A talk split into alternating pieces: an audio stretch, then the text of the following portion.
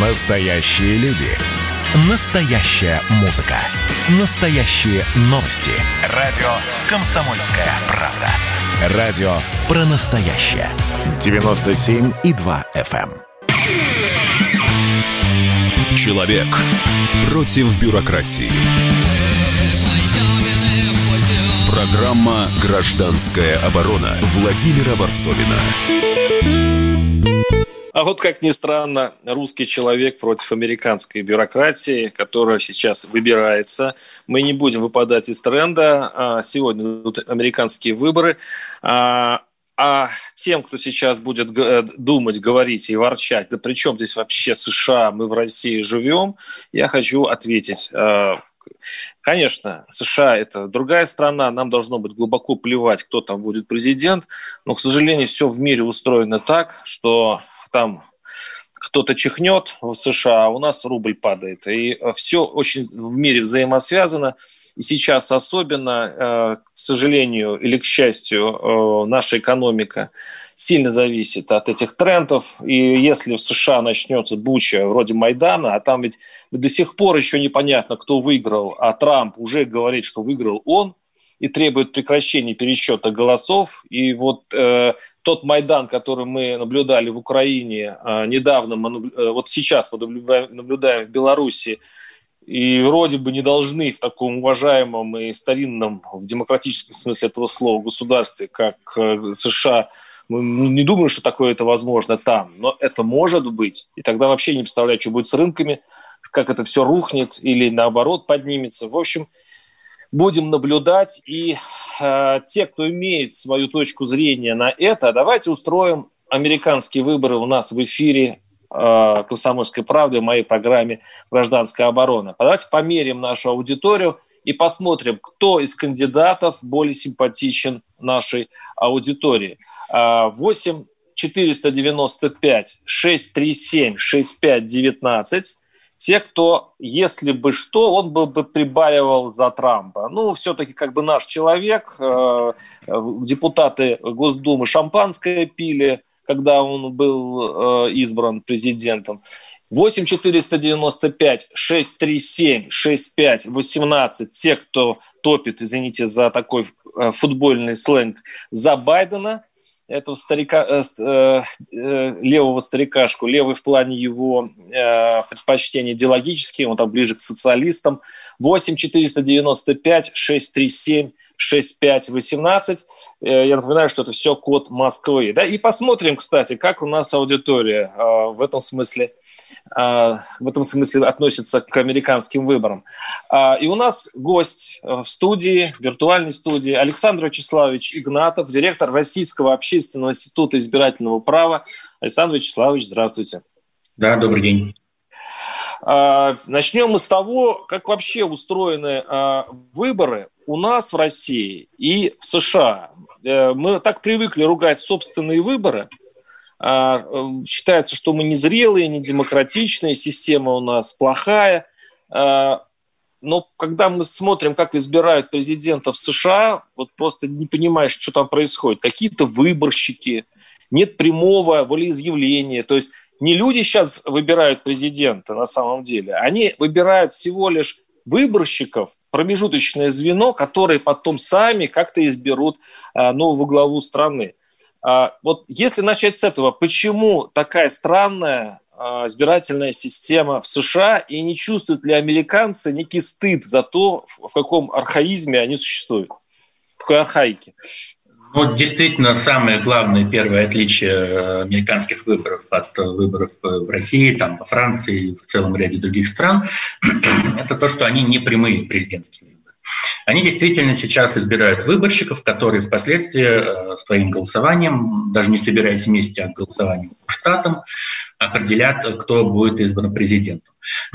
Но э, почему возникла такая система? Наверное, надо понимать, что эта система возникла не э, там, 30 лет назад, как у нас, э, и там не в 20 веке, как во Франции, а система возникла э, в конце 18 века при утверждении Конституции США Значит, когда крайне сложно было организовать такое общенациональное голосование, которое сейчас для нас привычно, и мы знаем, что там скажем, в два там, часа ночи после дня голосования по огромной такой стране, как Россия, мы уже имеем почти окончательные результаты с введенными данными там, 96 тысяч участков в систему.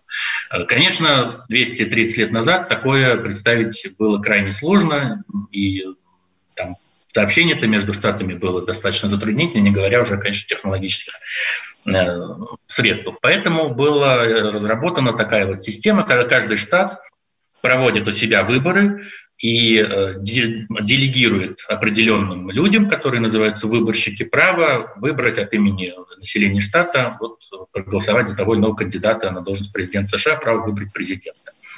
Э, многие американцы, конечно же, ну, сейчас понимают, что это уже немножко устаревшая система, многие действительно призывают ее поменять. И она же ведь, э, кроме того, что вот достаточно запутанная и сложная, она несколько раз приводила, пять раз в истории США приводила к тому, что был избран президент тот, за которого проголосовало меньшее число избирателей. Ну, один из них Трамп. Один из них Трамп, и Трамп, кстати, наибольший рекорд здесь поставил, потому что Клинтон получила более чем на 2,9 миллиона голосов больше, чем Трамп в 2016 году. Однако Трамп при этом получил достаточно уверенное преимущество по выборщикам, набрав 307, если не ошибаюсь, при необходимых 270 выборщиков для того, чтобы проголосовать. Основная проблема здесь в том, что у 48 из 50 штатов э, действует так называемый принцип «победитель получает все». То есть э, тот, та партия, тот кандидат, который получил большинство, вне зависимости от того, какое большинство при голосовании за этих выборщиков в штате, допустим, он получил 50,5%, он получает всех, голоса всех выборщиков от этого штата. Но ну, вот чтобы... ну, потому что роль, роль штата, ну, условно говоря, вот если бы перенести на нашу российскую действительность, то есть если большинство башкир, башки, жителей Башкирии проголосовали за президента там, такого Иванова, а, то да. все, тогда в этом случае считай, что Башкирия, одна как самостоятельный субъект, голосует за определенного кандидата. Да, совершенно верно. Вот, например, чтобы далеко не ходить за примером, вот Флорида, которая вроде бы завершила подсчет, 29 выборщиков от штата Флорида. За Трампа там проголосовало 51,2%, за Байдена 47,8%.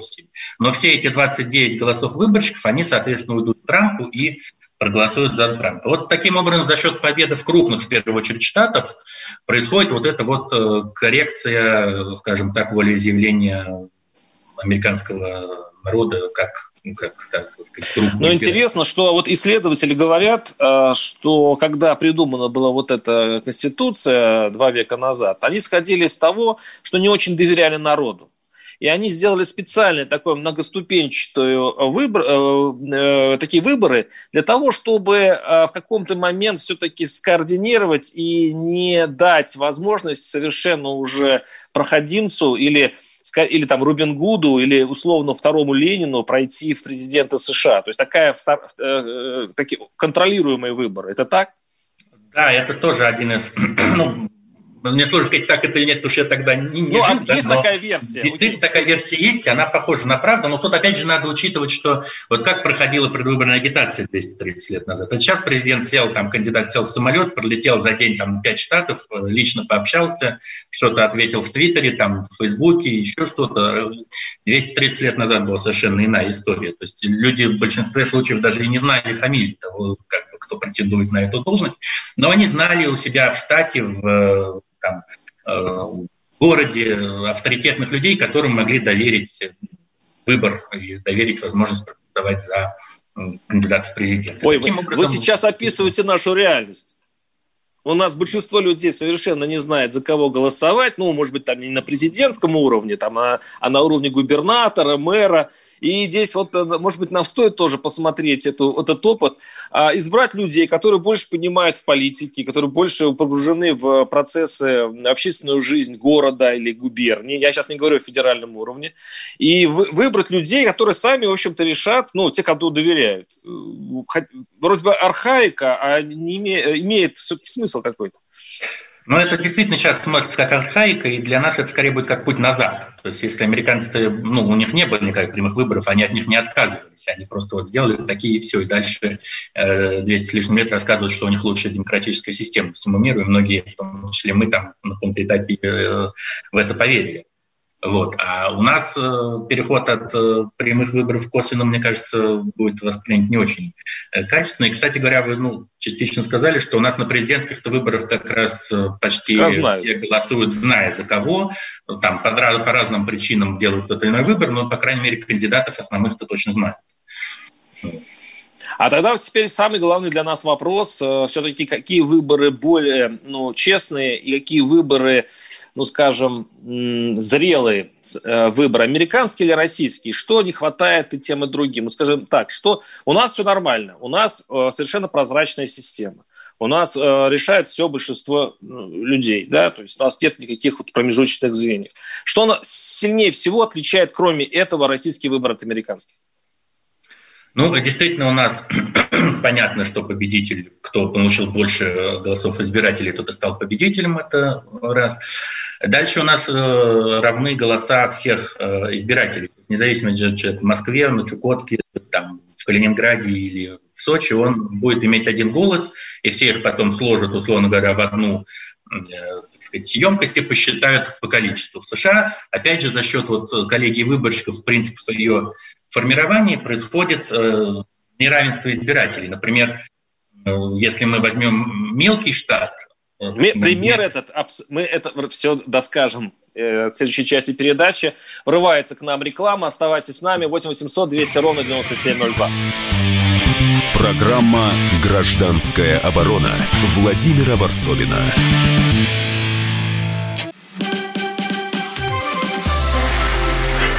Было начало. Это действительно история, которая будоражит. Так вся страна обалдела. И Россия родина слонов, она от океана до океана, да, и мы, мы всегда правы, мы никогда не сдаемся. И самое главное, что же будет дальше? Комсомольская правда. Это радио.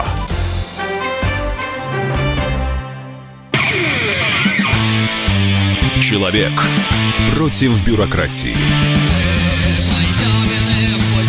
Программа «Гражданская оборона» Владимира Варсовина. А, мы сегодня обсуждаем отличие все-таки российской избирательной системы от американской. Ну, естественно, на фоне непонятных американских э, выборов. Э, там удивительно для российской избирательной системы. Да? Неясно, кто будет президентом. А мы, кстати, вот об этом сейчас и, разгов... и говорим с директором Российского общественного института избирательного права Александром Вячеславовичем Игнатовым. А, там непонятно ничего. Обе кандидата заявляют о, о, об успехах. Трамп говорит о том, что вообще он победил. И один из, э, по-моему, это пример Словакии, уже успел поздравить э, президента с э, Трампа с победой, хотя, в общем-то, неизвестно. Он пока проигрывает. Если, быть, если посчитать сейчас те результаты, которые известны, он проигрывает Байдену, а, хотя не подсчитаны еще голоса в ключевых штатах. А, вообще, э, я вас, э, точнее, не я вас прервал, Александр Вячеславович, прервала вас реклама, но вот сейчас вы, э, отвечая на, то есть вы начали говорить про отличия, скажите, а вот то, что результат нельзя предугадать во многих выборах в мире, ну, в США к тому же, а у нас все давно известно, еще до выборов, то, что в Америке всегда проводятся теледебаты с основными кандидатами, в России этих теледебатов с участием главного кандидата не было никогда. Там идут э, кандидаты от партий. У нас даже первый кандидат в президенты Путин от партии никогда не шел. И вообще никто никогда не шел, ни Ельцин, ни, ни Путин от партии. Вот почему такие, такая большая разница? Э, ну, здесь э, надо понимать, что все-таки американская система действительно формировалась достаточно давно, и вот эти две крупнейшие партии, они э, заняли достаточно прочно свои позиции в целом ряде штатов. В каких-то штатах, это вот так называемые колеблющиеся штаты, они там переходят победы то туда, то сюда. Вот. Но э, там сформировалась такая вот классическая двухпартийная система. У нас на сегодняшний день э, система несколько иная, с партией, которая ну, по результатам получает значительно больше голосов, чем остальные с одной. Э, ну, как бы такая система. Здесь пока не... Кстати говоря, что касается дебатов, то ведь в США тоже не два кандидата участвуют в президенту. Там мы все знаем, всегда проходят кандидаты двух дебаты двух кандидатов. Ну, я помню только один раз, там, по-моему, когда Клинтон избирался, еще был третий кандидат, участвовал в дебатах. То, что у них есть правила, которые допускают к участию в этих дебатах кандидаты, пользующиеся поддержкой там, по опросам не менее 15% избирателей. Вот. А то как бы если да, у них они есть. Стартовые... Нет, тут главное отличие, что они у них есть теледебаты, а у нас их нет.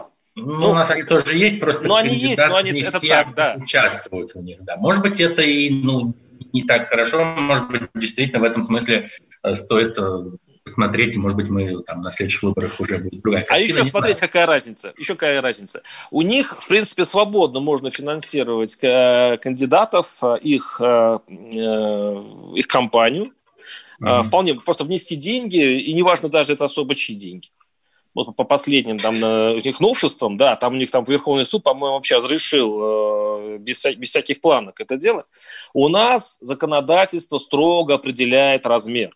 Но что получается? Главный кандидат, он же вообще ни, ничем не... А, у него есть телевидение, радио, все у него есть, и ничем он не ограничен. Для всех остальных кандидатов – вносятся жестокие финансовые ограничения. Это как играть в футбол. А, значит, с, здоровые ребята с, с теми, у кого или ноги нет, или кому нога специально привязана, чтобы, не дай бог, не перебежал в другую часть поля. Вот при том, что у нас вроде бы избирательная система э, современнее, чем у американцев, но правила игры у нас почему-то, ну, как будто из 15 века. Ну, на самом деле не совсем так. У нас действительно есть ограничения по финансированию. У американцев таких нету, но у них есть э, прозрачность э, тоже. То есть все пожертвования, они декларируются, комиссия, значит, соответственно, смотрит, кто пожертвования осуществил. И есть контроль за легальностью формирования. Как и у нас есть контроль комиссии, избирательных комиссий за правильностью и легальностью формирования избирательных фондов. И что касается вот э, телевидения главного кандидата, то здесь у нас же периодически поднимается вопрос э, освещения деятельности, основной служебной деятельности того или иного кандидата, который ведется в соответствии с законодательством, обычным, неизбирательным, э, так, как ведется. То же самое есть и в Соединенных Штатах. Там тоже освещается деятельность президента не как кандидата, а как президента.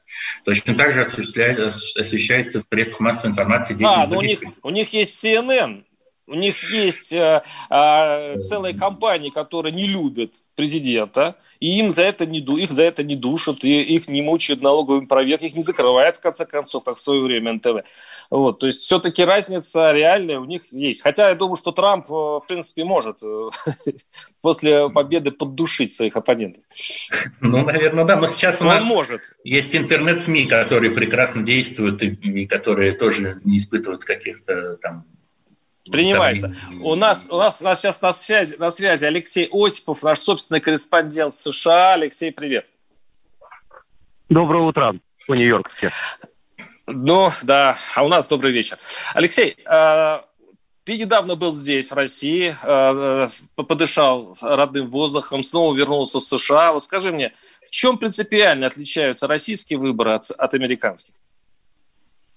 Ну, во-первых, мы привыкли, наверное, это наше советское прошлое, в том, что к тому, что выборы или день выборов – это праздничный день. В Америке ощущение праздника – и это не первые мои, вот скажем так, э, командировочные американские выборы, вот такого ощущения нет. Ну а второе, э, это показала вот прошедшая ночь определенная архаика. Даже мне, вот как журналисту, было сложно э, уследить за всем тем, что происходило и вчера, и на протяжении последних двух недель, вот с учетом досрочного голосования. Здесь законодательство и правила разнятся от штата к штату, разные бюллетени, разные машины, разные разные способы, разные принципы голосования. Э, разобраться в этом не только э, достаточно сложно и коренному американцу, но и свести это все воедино даже, по-моему, вот серьезному эксперту бывает достаточно сложно. Архаика, вот такое, наверное, правильное слово, по отношению именно к системе выборов в Соединенных Штатах, это вот единственное и самое главное ощущение, которое, по крайней мере, не покидает меня, да я уверен, и всех американцев. А вот все-таки по ну, честности выборов можно вот сказать, при всей архаике, а, архаика же порождает злоупотребление, наверное, коли она несовершенна. Опять сравнить с российскими выборами сможешь? Сравнить, наверное, э, не получится по причине вот разницы принципиальной как таковой. Здесь по-другому собирают и тратят деньги, здесь по-другому поддерживают партии из государственного бюджета, здесь по-другому в принципе построено отношение к самим выборам. Ведь в чем уникальность вот 3 ноября 2020 года для Америки? На выборы пришло рекордное количество избирателей. Я сюда включаю, разумеется, тех, кто отправили свои бюллетени. То есть впервые за скажем так, новейшую историю Америки за последние четверть века американцы впервые, наверное, ощутили, что они действительно в состоянии на что-либо, на что-либо влиять или попытаться, по крайней мере, это сделать. Плюс еще одно принципиально важное различие – это, конечно же, поляризация э, в плане того, что сторонники Байдена и сторонники Трампа э, вот даже в обычной жизни, даже на одной лестничной клетке в Нью-Йорке это вообще вот, ну, проявляется особенно э, да, ярко даже так. вот, и результатов. Эм, э, вот эта поляризация, вот сейчас я стою на Бродвее рядом с Линкольн-центром и попытался, будучи с бэджем пресса, сфотографировать несколько магазинов э, и несколько ресторанов, которые, вот, окна которых и витрины которых забиты фанерой, ко мне подошли люди, обычные люди, и стали требовать, чтобы я прекратил съемку. Но в данном, увидев, что это пресса, они не хотят, чтобы я вот выставлял Нью-Йорк в негативном свете, хотя попробую его не представить именно сегодня вот так, и требовать, чтобы я, как сторонник Трампа, вот они во мне его определили, хотя я не имею ни права голоса, ни американского гражданства. Потому что ты русский. Нет, скорее Понятно. всего, пресса, они понимали, да, что все это вот направлено против. Алексей, последний вопрос. Чему они могут научиться у нас в плане выборов, а чему мы у них? Э, четкости и ясности. И если хотите, вот такое, э, может быть, скучное слово стандартизации. В конце концов, мы живем в 21 веке, и делать вот э, то, что произошло на выборах или происходит сейчас и последней ночью наступившим днем, на мой взгляд, великой, как они говорят, Америки, просто стыдно. А чем мы у них можем поучиться? Э, наверное, спокойствию и, наверное, э, какому-то более легкому отношению к тому, что э, весь процесс сам может быть направлен на человека или для человека. Понятно, что эти выборы в Америке, я имею в виду техническую сторону, их организации были в новинку для всех из-за пандемии коронавируса. Но все-таки жизнь, наверное, приведет нас всех к тому, что совсем скоро мы будем голосовать, возможно, через интернет, не выходя выходя из дома, возможно, при помощи вот как раз почтовых отправлений. Будет ли это эффективно, правильно или точно, как раз покажут вот эти американские выборы. Америка невольно выступила вот такой вот тест-площадкой для подобного рода экспериментов в национальном масштабе. Спасибо, спасибо. Это был Алексей Осипов, наш собственный корреспондент «Комсомольской правды» США. А, Алексей Вячеславович, э, небольшой комментарий. А, не, не успеете вы сделать комментарий. Я так понимаю, что вы сейчас э, бежите, бегите. А, мы с вами прощаемся. Спасибо вам огромное. С нами был Александр Игнатов, директор Российского общественного Программа института избирательного права. Гражданская оборона Владимира Варсовина. Это называется партисипаторное проектирование. Если сами жители двора будут участвовать в установке этой конкретной лавочки, то по социологическим данным меньше вероятность того, что они нарисуют на ней там слово Аплодирую вам, Эдвард. Ну мы же с вами трезвомыслящие люди. Эдвард меня убедил, что это нормально. Отдельная тема с Олегом Кашиным и Эдвардом Чесноковым. На радио «Комсомольская правда». По будням в 9 вечера по Москве. Тоже мочить в сортире, но других и не так. Человек против бюрократии.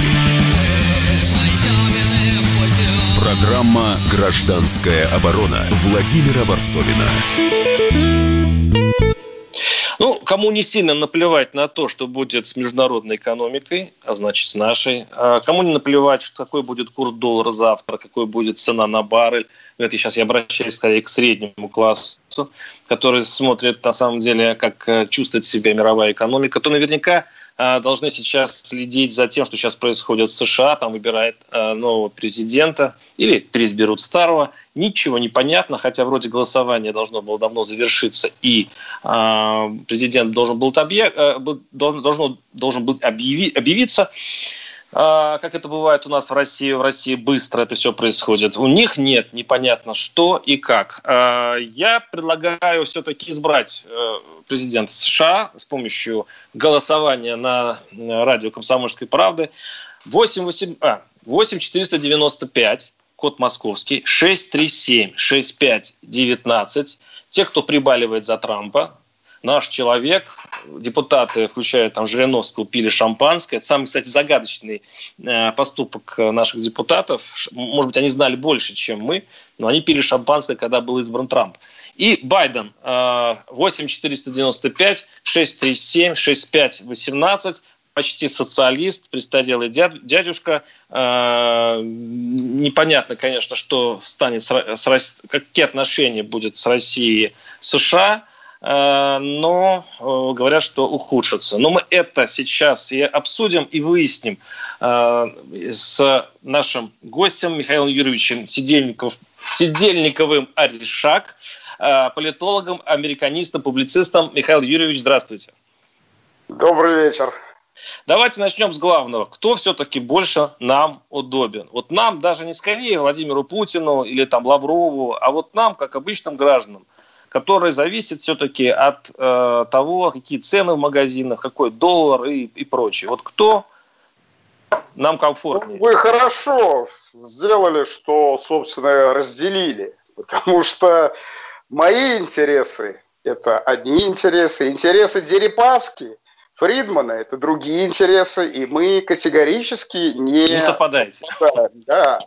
А, я, знаете, отметил одну любопытную особенность. А, наши люди, а, я имею в виду, так сказать, в своей массе, почему-то с, не любят американских демократов и с такой вот симпатией относятся к республиканцам. И даже у вас сейчас это проскользнуло, почти социализм в такой отрицательной коннотации. Ну, или мне так показалось. Так вот, ну, чтобы было понятно, совсем упрощенно, вот республиканцы эти те ребята, которые ратуют за курс, который был в России в 90-х годах. Вот когда э, считалось, что если невидимой рукой рынка грести под себя и плевать на всех, то всем остальным от этого станет очень хорошо. Подождите, но проблема американцев, это проблема американская, пусть нет, им хуже нет, будет, нам-то хорошо. Я, я отвечаю, нет, я отвечаю на ваш вопрос. Да и что будет, собственно говоря, выгодно. Так вот, э, я просто договорю предыдущую фразу. Да, вот да. эти ребята, там, сказать, вроде Гайдаров, Кохов э, и прочих Чубайсов, они были бы республиканцами. Ну, если, э, сказать, вам, граждане России, такой курс импонирует, ну, тогда да, вам к слонам, да, ну, просто помните, что вот это было тогда. Как раз именно демократы стоят на то, чтобы а, сказать, государство активно вмешивалось, государство усиливалось, американское государство, государство следило за социальным паритетом.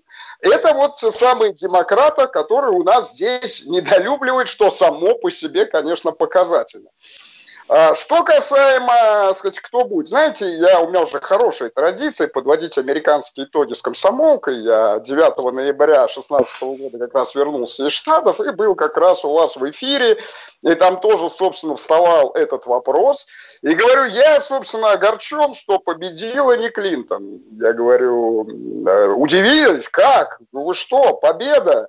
Это еще было до аплодисментов в Государственной Думе. Я сказал, что победа Трампа даст очень ненужные иллюзии многим, в частности, российской элиты. И мы потеряем большое количество времени. Просто так. ну, например, то, что там пили шампанское, это бог бы с ним устраивали банкет. Ну, например, вспомните тот самый аванс, который был дан администрации Трампа, когда э, уходящая администрация Обама выслала 35 российских дипломатов, а мы вместо того, чтобы выслать сразу же такое же количество американских дипломатов, ну, они получили приглашение на кремлевскую елку. Таким образом, и буквально через, э, так сказать, э, полгода мы получили супер э, дипломатический кризис. Помните, да, эту историю, когда было с закрытием э, консульских зданий, с изъятием наших зданий. Но это было просто, собственно говоря, безобразно. Вот вам пример, вот вам пример очарования неким таким американским дядюшкой, который вроде бы а, ну, считалось так наш. Наш не потому, что мы его выбрали, но вроде бы тогда считалось, что он симпатии относится к России.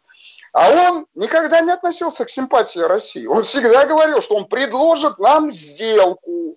И вот если мы на эту сделку пойдем, а, то будет все хорошо. А знаете, американцы плохих сделок не предлагают. Там даже, вот знаете, есть европейская рулетка, есть американская рулетка. Так вот, на американской рулетке два зеро. Ну, в отличие, например, от европейской, там одно зерно, как говорится, пустячок, нюансик, но это тоже показательно.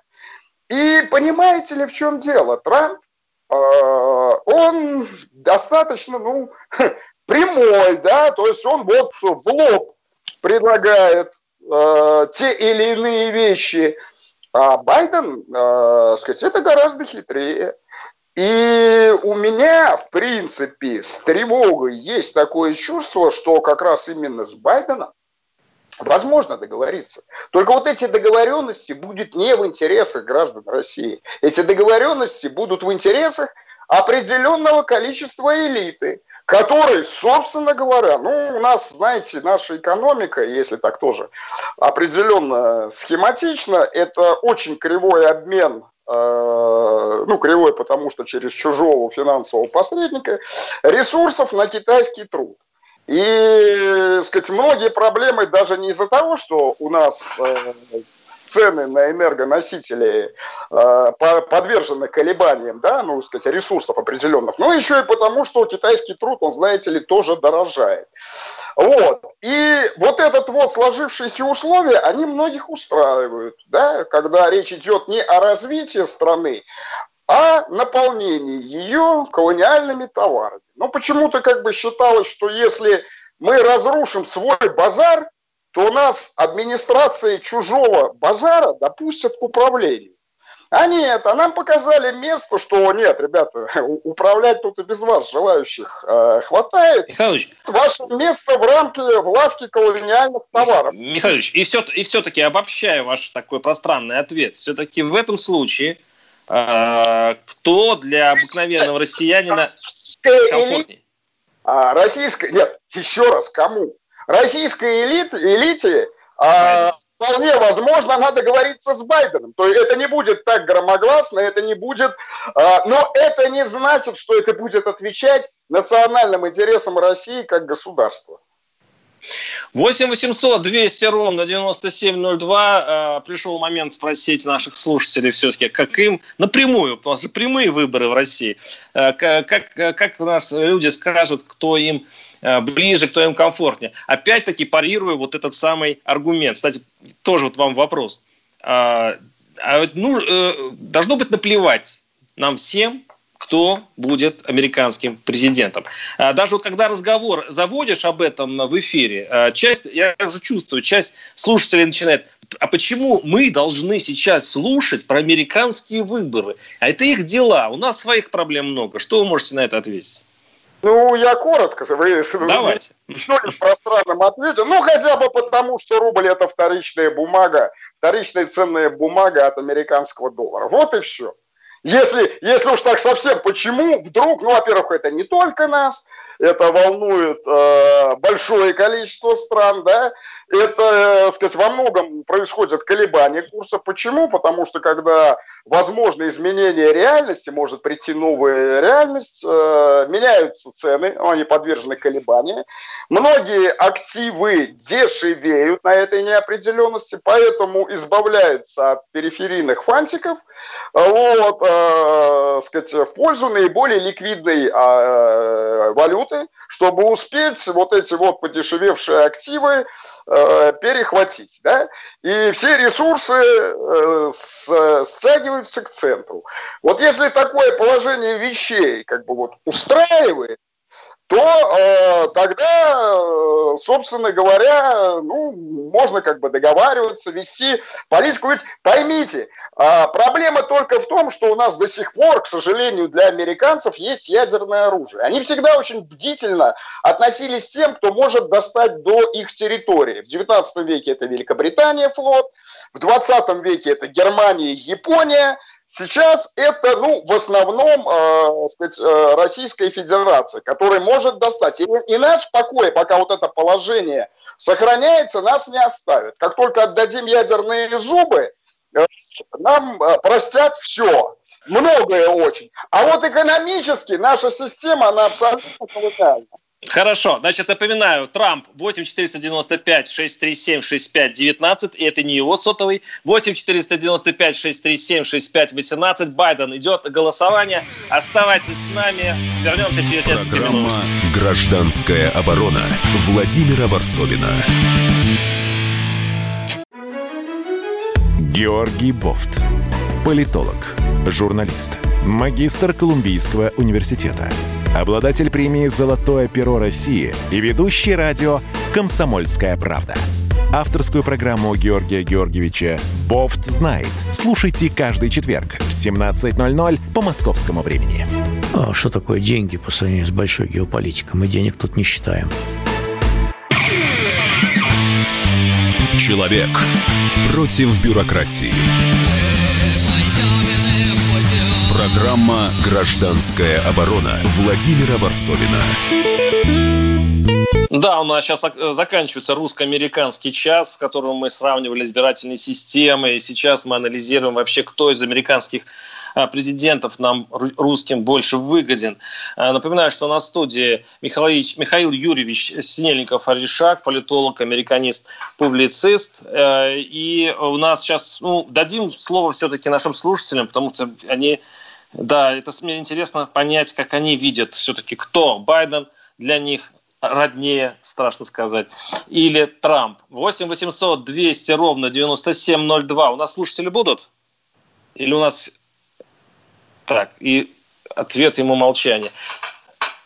А, или у нас Андрей Михайлович Баранов, обозреватель комсомолки. А, кто, кто в итоге выйдет сейчас в эфир? Сейчас мне расскажет режиссер. Андрей, Андрей Михайлович, здравствуйте. Привет, привет, Володя. Да, Андрей Михайлович Баранов, обозреватель комсомольской правды, большой специалист по США. И вопрос, Андрей Михайлович, Скажи мне, вот кто все-таки для обычных э, россиян, не для политологов, не для наших элит, э, все-таки выгоден? Как ты думаешь, Байден или Трамп? Когда-то Сталина спросили, какой уклон э, хуже, правый или левый? Оба хуже, ответил тогда вождь народов. Я сейчас тебе точно, точно так же скажу. И тот, и другой – это выбор между чумой и холерой ни Байден, ни Трамп э, для нас с тобой, как простых россиян, э, абсолютно, так сказать, не лучше и не хуже. Э, каждый из этих лидеров будет по-прежнему, так сказать, обеспечить американские интересы за счет интересов других государств, в том числе и России в первую очередь. Байден назвал нас врагом номер один, а Китай, кстати, конкурентом. А Трамп хвалился тем, что ни один другой американский президент не принял столько санкций а, против России, как он. Один из его советников недавно тут пожаловался, кулуарно стало известно об этом, что рады бы еще придумать какие-то санкции против России, но просто э, не знаю, что изобрести их. Уже тут так много, что чего-то новое, ну, просто вот на ум не приходит. Э, Э, наши отношения, казалось бы, деградировали до нельзя уже, но, как принято говорить в таких случаях, тут со дна постучали. Э, дальше будет э, только хуже, и надеяться на какой-то прогресс не, не стоит. Может быть, какие-то совсем уж безудержные оптимисты, будут, так сказать, полагать. Я считаю, что мы должны быть реалистами и готовиться к тому, что отношения будут жестче и жестче. Андрей Михайлович, ну ты э, ведь смотришь сейчас, наблюдаешь за этими выборами, конечно же, и ты же еще и футбольный да, болельщик, как и я. Но при всем при том, что ты говоришь, что это оба зло, ну, во-первых, есть степень э, зла, да, чуть больше, чуть меньше, а во-вторых, все-таки за кого ты прибаливаешь? Вот если честно. Не знаю, если, так сказать, выражаться, выражаться молодежным сленгом, Трамп, конечно, он прикольнее и круче. Вот, э, такой, знаешь, Ельцин только трезвый. Э, и понятно, что он, так сказать, э, интереснее. Эм, вот, а э, по ну, это чисто эмоциональное какое-то восприятие. Если говорить как политик, говорить как политолог, то ни тот, ни другой не сулят нам ничего хорошего, абсолютно. Спасибо. С нами был Андрей Баранов, наш обозреватель комсомолки, очень э, известный, яркий э, журналист, который занимается международной нашей жизнью. И э, Михаил Юрьевич Синельников, Аришак, напоминаю, в нашей студии, политолог, американист, публицист. Как вам это мнение нашего эксперта? Ну, Ельцин зажигательнее танцевал, если... Чем Путин, вот, в глазах, чем, э, чем Трамп, да. Вот, если сопоставить э, этот известный ролик, где он с Евгением Мотиным в Ростове-на-Дону отжигает, и если вспомнить, э, так сказать, э, ролик Трампа, то Ельцин-то поярче, собственно говоря, был.